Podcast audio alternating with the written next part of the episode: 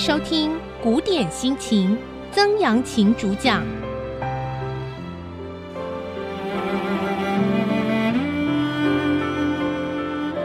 这里是 IC 之音竹科广播 FM 九七点五，欢迎您收听古典心情，我是曾阳晴哈。好的，继续跟大家把这个秋千会的前言的第三个故事讲完哈，就是刘世子跟王家小姐的故事哈啊。那这个男主角呢，他跟人家打赌，打赌什么呢？就是在坟墓那边哈，他们刚好打猎经过了，他们常常去打猎的，而打猎经过呢，就看到这边哇，那个坟墓区，因为。以前的坟墓区可能没有很好的管理哈，所以呢，下雨啊、刮风啊，有些坟墓没有埋的比较好的，或者是有些时候土石流。其实如果你去公墓看了哈，有些时候真的下雨下大一点，那个土石流会真的会把很多的老旧坟墓哈给冲刷下来。你可以看到棺木在那个山沟里面啊，常常可以看到哈。那他们就是看到这样一个坟墓，那像这种坟墓一般来说，大家看了都会阴森森的嘛。毛骨悚然嘛，最好敬鬼神而远之嘛。男主角呢，刘世子，姓刘的年轻人啊，啊，那他曾经呢想追过一个王家小姐，王小姐，结果这个王小姐呢也仰慕他啊，因为他的名声在当地算是很有名的啦。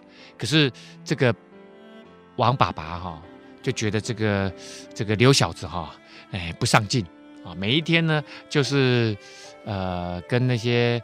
游手好闲的人哈，一帮子哈就在那个地方打猎啊、游玩啊。当然有些时候他们自称行侠仗义哈，可能是自己在法律的边缘游走哈，想要在这个乡里哈运用他们自己的武力哈，主持他们所谓的正义哈。那那这种人呢，在《史记》里面就叫做游侠列传哈，游侠。那当然游侠，《史记》里面写的都是等于是大流氓中的大流氓了。好，我们只能这样讲哈。也就是说，法律无法解决。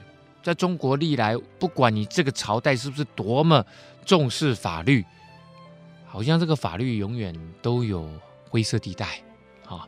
有些这些灰色地带呢，遇到了钱就变光明了，常常会是这样的一个状态哈。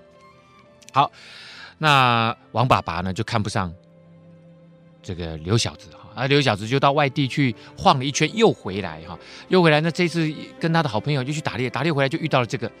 古坟墓区哈，然后看到很多冲刷出来的这些棺木啊，大家都很害怕啊，只有他不怕，他就说：“哎，今天呢晚上我就会再来啊，你们怎么知道我再来？很简单，我们就有个这个印记啊，就是有个证物，这个证物呢，他随便捡了一块，你就说坟墓区有很多砖头啊，随便捡了一块砖头，在上面呢就写下大家的名字，好，这一伙人我们七八个。”把名字都写上去，那明天早上你们一来看，如果坟墓里面有这块砖头，因为他们等一下就要把砖头带回去了啊。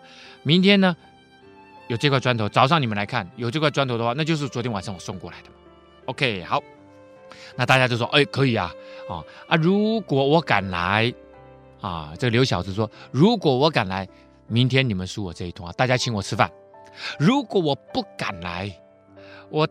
胆小如鼠，我跟你们约定了，我爽约，我没有把东西送回来的话，那很简单，明天我请大家吃一通啊，好，那大家就说好好好，众人都笑道，使得使得，OK OK 的意思哈。说罢，只听得天上隐隐雷响，一齐上马，回到刘世子下处，又将涉猎所得烹宰饮酒。那大家说好的时候，OK OK 的时候，这个约定打赌已经完成的时候，突然天上哇哇哇，天上隐隐有那个打雷的声音哈，那这种感觉就很诡异啊，你知道？就是说别的地方像在都市里面打雷，我们心里哎哇要下雨了啊，哇今天又有雷阵雨，但顶多是这样。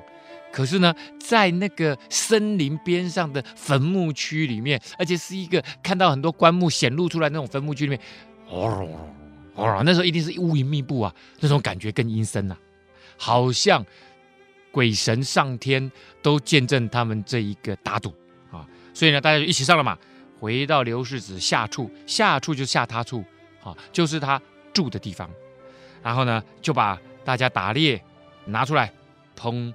宰啊，杀一杀，煮一煮啊，大家就吃了，喝酒。这种人在一起一定是喝酒的啦，酒肉朋友嘛，哦，这看出来这就是这个百分之百的啊纯正的酒肉朋友。霎时间雷雨大作，几个霹雳震得屋宇都是动的，噼啪噼啪砰砰砰砰啊！噼，几个霹雳啊哈，霹雳就闪电了啊！哇，那个打得很近啊。我们知道那个闪电打得很近的时候，它那个当一声的时候啊，因因为它那个电极哈、一下子燃烧能量很大嘛，啊，那整个空气养分这个氧气都被都被吸收光了，所以那个震波非常强啊，啊，那个附近都空气一下子嘣，那种那种声波，再加上那个真空的效果很强，哦，大家都会会被吓一跳。众人系刘氏子道：“刘兄日间所言。”此时怕铁好汉也不敢去了，啊！大家就跟他开玩笑了，就说：“哎，你看看现在打雷打成这个样子，这么恐怖哦，好像上天都在生气了啊！”刘兄，刘小子，你白天说打的这个赌，你大概不敢去了吧？啊，就是铁打的汉子，铁汉子就是铁打的汉子，应该也不敢去。铁打汉子当然不敢去啊！哦，铁打的汉子去了会导电呐，不是不是不是哦，绝对是被高压电所打啊！刘世子就说了。说哪里话？你看我，雨略住就走啊、他说：“你看我，等一下我就真的就走给你看，只要雨不要下那么大啊、雨稍微小一点我就去。”果然阵头过，雨小了，刘氏持了日间木砖，出门就走。哎，这个刘小子他也不含糊啊，他说到做到。虽然喝了酒哈，可是呢，一看雨真的变小了，我们也不要再等了啊、晚上十点十一点。拿了这个砖头说：“好，我现在就去。”大家看是真的是假的？众人都笑道：“你看他那里演账演账，回来捣鬼。我们且落得吃酒啊！演账演账就虚晃一招了。你看他就是演戏啊，演戏给大家看的哈。那这个回来了啊，他就捣鬼哈，就是他他这个自己自导自演一出了啊。然后呢，一定不可能去的了啊。回来我们就准备。”大家让他请一顿了，啊，果然呢，刘世子使着酒兴，一口气走到日间所歇木边，笑道：“你看这伙懦夫啊，不知有何惧怕，便到这里来不得。”他这个哎，这个刘小子哈，其实真的胆量非常大。我我想一般人呐，你说哈，扫墓叫他白天去，那还是为了扫墓啊。扫墓我们知道这个。慎终追远嘛，哈，白天去还 OK，你叫他晚上去扫墓，还真的没几个人敢去。我说真的，啊，以前我爸就说他给我的那个阿咒啊，捡骨啊，啊，而且是人家还捡什么算时辰，晚上去，哦，他说那个捡骨是真的不怕，因为捡骨是他们的那个办事处就在那个坟墓旁边，然后晚上去，哇，说鬼鬼火，他说真的有鬼火，我不知道是我爸跟我讲，就是人的那个骨头里面的灵呐、啊，他自然就是里面，他说真的有看到鬼火，我爸还是穿那种。这个胆识很大的人，跟这个刘世子一样。此时雷雨已息，露出星光为明。正要将砖块放在棺木上，只见棺上有一件东西蹲踞在上面。他呢，这时候拿了这个砖头，但当然他也不是特别去挑了。早上拿的那一个砖头的位置，我在想，他讲说，哎，反正随便放一个。砖头，反正我最近的那个棺木上面给他放一块就好了。明天早上反正大家看得到，就知道我有来了嘛。好，这时候呢，因为雷雨停了嘛，那个云破天青哈。可是现在没有天青了，因为因为是月光嘛，星光为明，就就露出一一点点光线。这个砖块真要放在其中一个棺木上的时候呢，突然发现棺木上有一个东西，好像什么东西蹲在上面一坨了。刘世子摸了一摸道。奇怪，是神物件啊！他这个砖头放好了以后，就摸摸那个东西，好像说早上那个看起来这个地方的棺木上面没东西啊，怎么现在上面有一个东西？就摸一摸，是什么东西？暗中手捻捻看，却像是个衣衾之类，裹着什么东西？啊，这一坨啊，所以就摸摸看，摸摸看呢，这个外面有布衣服的感觉，有那个衣服的感觉，而且那个衣服的感觉里面好像。那我们衣服就是包包嘛，就是扁扁的嘛。可是这个衣服应该是裹着什么东西，哦，好像包着什么东西。一摸，哎，两手合抱将来，约有七八十斤重。这个两手一合抱，哦，还蛮沉的，蛮重的呢，哈。这个大概三四十公斤呐，哦，哎，是什么东西啊？笑道：“不拘是什么物件，且等我背了他去，与他们看看，等他们就晓得，省得直到明日才信。”啊，我说简单呐，不用等到明天呐。我现在就把这个东西抱回去，可是人家怎么知道这个东西就是在坟墓里面抱回来的？你也许路边看到捡回来的也有可能啊。因为这个人啊，反正这个喝酒了，茫茫啊啊，酒醉微醺呐，啊，也搞不清楚。反正就说，哎，我我反正把砖头放好了，我把这一包东西抱回去，不管是什么东西啦，等我把它背回去给他们大家看一看了，他们就晓得哈，哎，我真的有来啊，也不用等到明天了。他自是趸力，要吓这班人。便把砖放了，一手托来背在背上，大踏步便走。啊，这个东西呢，哇，一手就抱起来了，然后呢，就把那个手上的砖头，扛就放在棺木上面。哇，这个人呢，趸力就是他的这个 muscle 啊，哈，自己知道自己很有力量啊，想要吓一吓这班人啊，然后呢，就把这个东西哇背在背上，就大步哈，准备要回他家了。到他家来已是半夜。众人还在那里呼红叫六的吃酒，听得外面脚步声，晓得刘氏已归，恰像负着重物东西而来。啊，好了，大家都去瞧啦，背哦，反正就是那种什么，不管是螃蟹拳还是什么拳呢，反正就是酒拳呐，啊，呼红叫六的哈，就是这个酒拳呐。哎，听到咚咚咚，外面有走路的声音哈，就晓得说，哎，刘小子回来了。而且呢，这个走路的声音呢比较沉，啊，可能是他们家门口有一块木头啊。平常走过去就咔嗒一下，这个就哐当一下哈，哎，这个感觉上哈，好像是背着什么重物来的。正在疑惑间，门开处，刘世子直到灯前，放下背上所负在地，灯下一看，却是一个簇新衣服的女人死尸。噔噔噔噔噔噔噔，哈，没有了，没有了，吓大家了哈。结果呢，大家还不知道为什么他他。看起来这个脚步这么沉重哈，就门一打开啊，这个刘小子立刻来到灯前啊，这个可能点了一个蜡烛啊，就把他背上背的东西哐当一下就把它放在什么这个呃地下啊，然后呢灯拿来一看啊，穿着新衣服的一个女人尸体，哇，这这个很恐怖啊，哈，簇新衣服的，所以穿新衣服的，特别讲穿新衣服，因为。如果是那种很久的尸体，那个衣服应该都烂烂的嘛。所以呢，这是一个新的尸体，刚刚被放在这里，啊，因为早上没看到啊。白天的时候他们打完猎的不是早上，白天的时候没看到啊。如果有看到，大家会发现，所以这是才刚被放上去的？可也奇怪，挺然着力，更不将扑啊。把它放平了以后，那一般来讲，人死了哈是会怎么样？是会那个僵硬的嘛。肌肉会僵硬啊，我就看过很多尸体啊，因为不是自然死亡啊，所以呢，那个尸体都要处理尸体人帮他把它再归回原位啊。那归回原位的时候，有些时候呃要趁早，要不然久了以后，特别是那种很紧张状态下过世的人哈，他的尸体更硬啊。那更硬呢，有些时候就去按摩尸体，才能够慢慢慢慢把那个位置乔回来啊，再乔回来。那所以呢，他们就觉得很怪啊。这个女生躺在地上，然后呢，她也没有很僵硬的样子，哦，可是你又躺得好好的。一坐之人猛然抬头看了，个个惊得屁滚尿流，有的逃躲不及，哦，屁滚尿流在那个时候就有了，哦，这句话，哇，大家不小心呐，啊，因为大家在那边喝酒嘛，可能在桌子边上喝酒，那这个人一进来，反正啪就把他放在地上了，所以呢，大家一看，哇，吓死了，有的呢，立刻哈，这个尿失禁了哈，有的赶快就跑了，有的还来不及跑啊。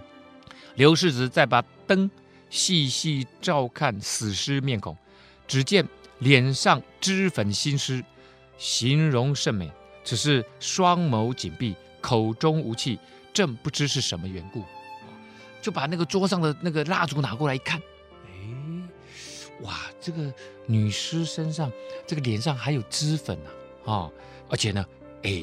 长得蛮漂亮的哦，那这个胆子真的很大。一般来讲，我们对于尸体都蛮敬重的。我这个人慢慢欣赏啊，啊，可是呢，眼睛闭得很紧，口中当然已经没有气息了哈，就不知道是为什么，怎么会有一个女尸去放在一个棺木上面？你要么就放在棺木里面嘛，怎么会放在棺木上面？怎么会这样呢？众人都怀惧怕道：“刘兄恶取笑，不当人子。”啊，恶取笑的意思就你怎么开这种很糟糕的玩笑啊？就恶作剧啊！啊，其实就是恶作剧。刘兄，你真的是恶作剧啊！不当人子，你这样子不行的啦！不当人子就是你真的不是人呐！这大家懂吗？不是人生的啦！你怎么你这样子搞不行啊？开玩笑就乖开玩笑，你这样子恶作剧把人的尸体搬来，你是搞什么鬼啊你？怎么把一个人死人背在家里来吓人？快快人背了出去啊！赶快再把他背回去！这个要是被发现了，从各个方面来看都是不好的事情啊！那官府会追查，呃，商家也会追究啊！啊，你这样子，即便大家都没发现，你这样子做，也搞得大家都很晦气啊，对不对？这个对死人这样子不对，不对，不对，不对，不对！哇，哦，刘世子大笑道：“这个人真的是天不怕地不怕，而且呢，没有任何的忌讳啊！此乃无妻也。”我讲的第一句话居然是这个，这个是我老婆啊！哦。那怎么会是无无头无脑就蹦出这一句来啊？这个人就是喝了酒啊，平常胆子也大，而且呢无法无天型的啦啊！你你就想，就是黑道里面胆子特别大的那种啊，那那种人就是他了。我今夜还要与他同寝共枕，怎么舍得负了出去？负就是背呀，我怎么舍得把他背回去呢？今天晚上我要跟他一起睡觉，他是我老婆。这我也不知道该怎么说啊，这个故事哈，那这个故事其实是个喜剧啊。啊，是个喜剧，是个闹剧啊！他说：“我今天呢还要跟他同枕共眠呐、我们呢还要盖同一条棉被哦，我们还一起睡觉。她是我老婆，我呢绝对舍不得把她背回去。”说罢就罗起双袖，他就呢把自己的双唰唰，你知道吗我们要用力的时候有没有？就把那个袖子哈弄起来，这样子哈，一抱抱将上床来，就把这个美女家哗就抱上床去哈。与他做了一个对头啊，口对了口，果然做一背睡下了啊。两个人呢，他还把那个女生哦、把她脸对着他，脸朝着他，他也朝着他，就是口对口啊。但不是说在亲吻啊，那怎么可能去亲死人呢？他就是说跟他脸对脸，两个人就睡了下来，啊，头对头，脸对脸这样子。他也只要在众人面前卖弄胆壮，故意如此做作。其实他心里面也明白，那一个死人嘛，他想说一不做二不休。我今天呢，我要给你们看看我胆子有多大。我不只是去把砖头放回坟墓啊，我还把人抱回来，我还跟人睡在一起。看你们这些没用的东西，我我在想他脑袋瓜里面呢，原先是在想，反正我就是做一个戏给他们看，等下人家都跑光了，我再把这个女生怎么样，尸体怎么样送回去。原来想法可能是这样，可是他想说要胆大就胆大个到底啊。众人又怕又笑。就说到了，好个无赖贼呀、啊！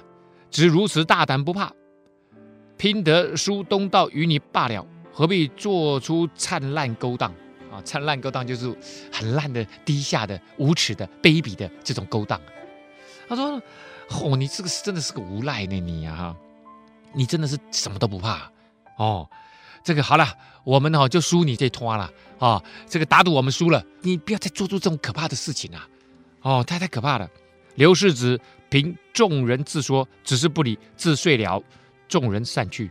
啊、好了，刘世子这个刘小子呢，就你们说你们的，我也不理你，反正我要睡觉了啊、喝酒，晚上又做了这么多呵呵劳力的工作，这个这个去负重啊，把人背回来啊，也很累了啊，呃、不理他，就自己就睡了啊。那大家一看无趣了，大家也就走了。刘世子与死尸睡到了四鼓，睡到了四更啊，已经过了半夜了。那死尸得了生人之气，口鼻里渐渐有起气来，起起来的起啊啊！哎，这个这当然是神奇的故事啊，那我们就看看罢了了哈。这个刘世子啊，跟这个死尸啊，是睡到了四更啊，可能晚上两三点的时候呢，哎，那个死尸啊得了生人之气啊，慢慢。口鼻里面又开始有了气息，啊，刘世子害意，他感觉到了对方也在呼吸，虽然很弱很弱的呼吸，嗯，忙把手摸他心头，却是温温的，然后呢，就探一探这个死尸的这个这个胸口，嘿，温温的，啊，那这个。我们之前有讲过唐朝传奇的《李娃传》哈，那那个男主角其实从头到尾这个男主角都没有名字哈，但是我们可以去查里面的他的爸爸应该是姓郑啊，常州刺史，当时的常州刺史哈，姓郑，所以呢，我们就叫郑小子好了哈。这个郑小子后来呃，因为在殡仪馆里面打工嘛，然后去参加歌唱比赛，就会赢了嘛。啊，他唱的都是那种哀歌了哈。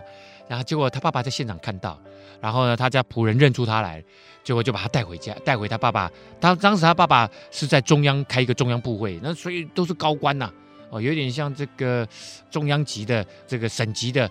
干部的会议啊，哈，那开会的中间呢，趁空哦，他们所有的这些大官呢，就全部溜出来看这场比赛。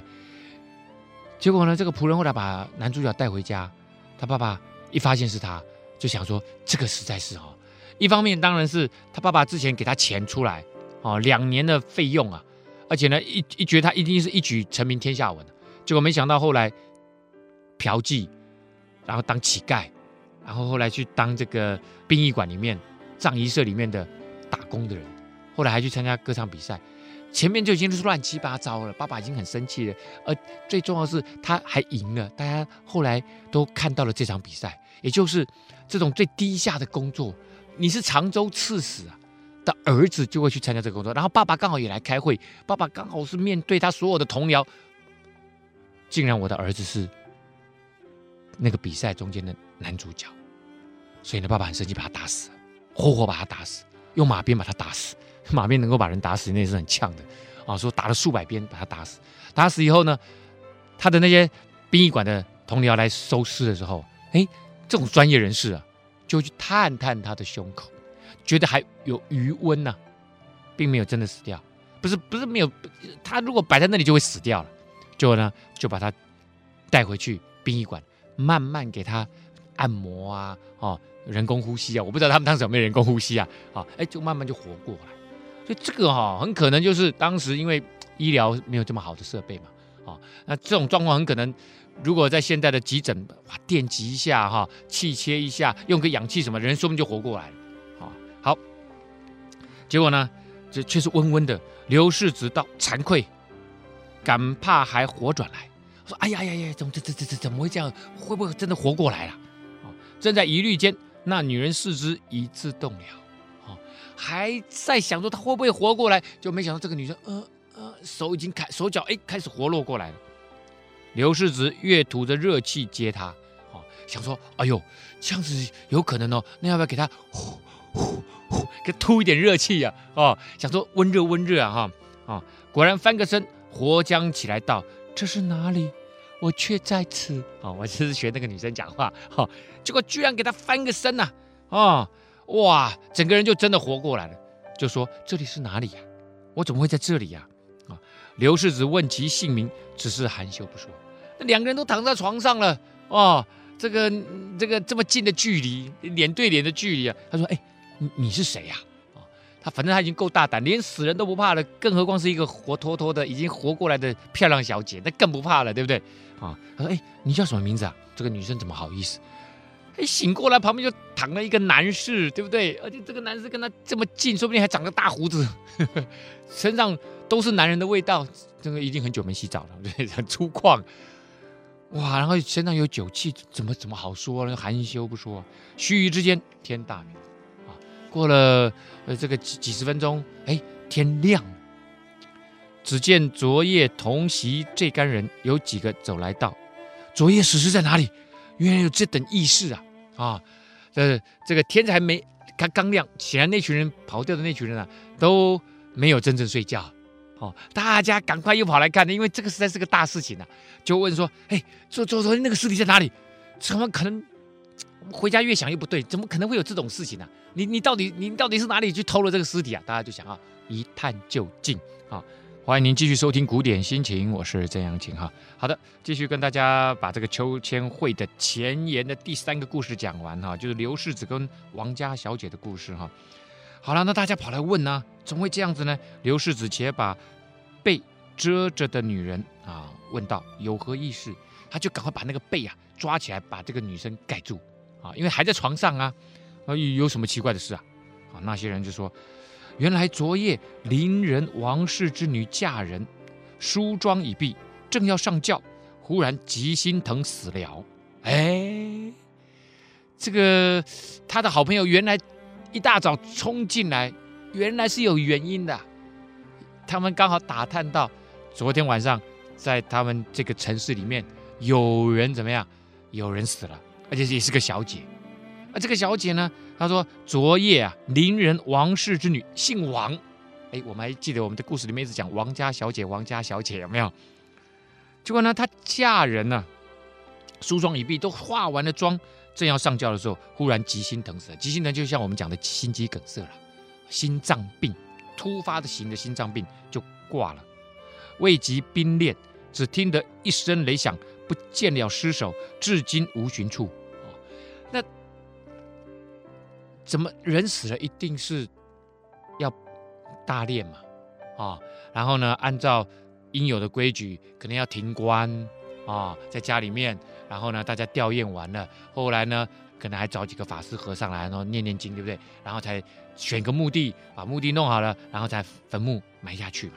结果竟然当天呢、啊，就砰！我们还记得吗？昨天他们在坟墓区的时候，那时候闷声雷响，晚上的雷电大作嘛，结果他们就那昨天呢，就一声雷响。就尸首就不见了，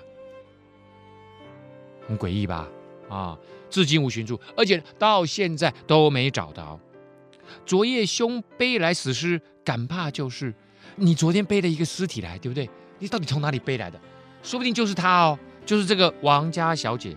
刘世子大笑道：“我背来是活人，何曾是死尸？哎，你们不要乱讲话。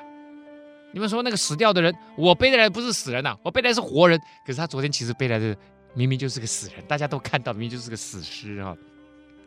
但是死尸活的就是活人呐、其实他就是没死透啊，就是没真的死掉的人嘛！啊，众人道：又来吊喉，吊喉就是耍嘴皮子啊！啊，就是喉咙可以吊来吊去啊，就是你又来耍嘴皮子啊！刘世子扯开被与众人看时，果然是一个活人。你们看，唰，里面这个女孩对不对？明明就是个活人嘛！众人道：咦，又来奇怪。怎么怎么又一个奇怪的事情发生了？先是人不见了，然后呢，先是昨天背来明明就是个死人，现在变成活人了，两件奇怪的事情。应问道：“小娘子谁氏之家？你是谁家的小孩啊？谁家的小姐啊？”那女子见人多了，便说出话来道：“奴是此间王家女啊！”一看人多了，就不是只是旁边这个男士而已嘛，就说。好吧，那你们大家都做见证了嘛，哈，我呢就是我们这个城市里面的这个姓王的王家小姐，因昨夜一个头晕跌倒在地，不知何缘在此。我昨天一个头晕哦，那如果是头晕的话，很可能就不是心肌梗塞，不，心肌梗塞应该也有头晕的哦，啊，说不定呢是、脑袋这个中风，好好，我反正不知道啦，然后就哦咚就倒下去了，哎，我后来听很多人讲啊，那个头突然 black out。就突然眼前一黑，躺下倒下去，那个整个人是没有办法控制的，哦，哎，不知道为什么现在就在这里了，啊！刘世子又大笑道：“我昨夜原说道是无期啊，今说将来便是我昔年求聘的了，我何曾吊谎？”啊，他说呢，我昨天不是说你是我老婆吗？哎，今天这样子看来，你是不是就是我几年前？本来去下聘的，他随便找了一个他的朋友嘛，他喝酒当天，大家打赌说，哎，那那个女生不错，很漂亮，很正妹，对不对？要不要去跟他提亲？他就找了他朋友去随便提亲的，你就就是我前年提亲的那个人嘛，我何曾吊？你看我没有说谎吧？你真的是我老婆。众人都笑将起来道，想是前世姻缘，我等当为撮合。哎呀，我看你们两个真的是前世姻缘呐、哦，那我们一定要帮忙你们了，撮合撮合了。此话传传闻出去不多时，王氏父母都来了，看见女儿是活的，又惊又喜。好，这个我不用解释了，大家赶快去传话了。很多人可能就是多管闲事的人，就啪就跑去那个王王家说：“哎，你你女儿是不是你女儿活的？你赶快来看一看，看看这是不是你女儿？”哇，那个当爸爸妈妈赶快来看，因为女儿尸体不见了，这真的是怪事一桩啊！一看，不只是他女儿，而且是活的女儿。那女儿晓得就是前日求亲的刘生。而且现在这个王小姐也知道，哎呀，这个就是几年前来我们家求亲。前日求亲不是讲说真的是前天哈，这个前日求亲的意思就是之前来求亲的这个刘先生。而且他对这个刘先生，因为他胆子很大，很豪迈，哦，这个女生反正性格上就喜欢这种豪迈型的嘛，就想说，嗯，原来就是他，便对父母说道：现在他自己来求亲了。以前是那个刘先生来求亲的，爸爸妈妈不同意嘛。现在他自己说了，这个女人啊，这也胆子也是蛮大的哈。他说：“儿身已死，还魂转来，却欲留生。”他说呢，其实我已经算是死了的一个人哈。结果呢，还魂过来的时候，我眼睛一看到，就遇到了，就是这个刘先生。昨夜虽然是个死尸，已与他同寝半夜，也难另嫁别人了。爹妈做主择个，哈，择个就是鱼尾助词啊。爹妈，你们做主啊！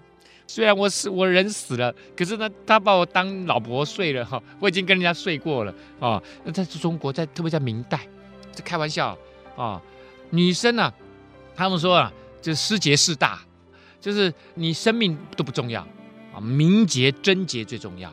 所以呢，这个你都已经跟人家睡了，你怎么可能再去嫁别人啊？被人家摸到手，那就觉得说一定要嫁给他了。当时的女生这冰清玉洁到这个程度啊，那我们今天台湾的时候都完蛋了，用以前的那个标准啊。他说我真的是很难再另嫁别人了。爸妈，你们做主，还能怎么主啊？这做主一定就是我只能嫁给他了。众人都篡夺道，就在旁边怂恿，啊，就就就就，此事天意不可有违啊！你怎么会突然一个雷声就消失掉？一定是有天意的，一定是有一只冥冥中的大手把你撩到什么？撩到那个坟墓区，好让男主角刘世子可以把你抱回来。王氏父母遂把女儿招了刘世子为婿，后来接老，那就说好吧，那你愿意吗？愿意，好了，Yes I do。哈啊，你愿意吗？他说啊，Yes I do 啊。这边就讲了，可见天意有定，如此作何？